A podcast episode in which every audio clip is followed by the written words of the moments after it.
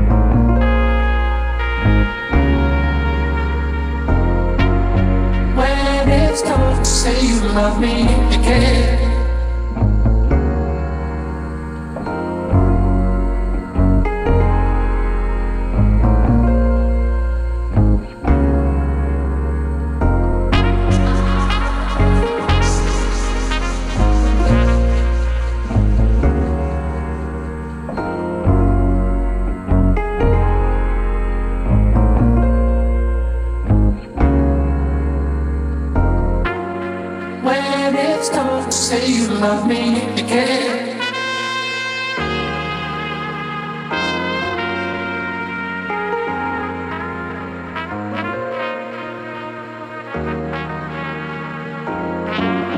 When it's time to say you love me again.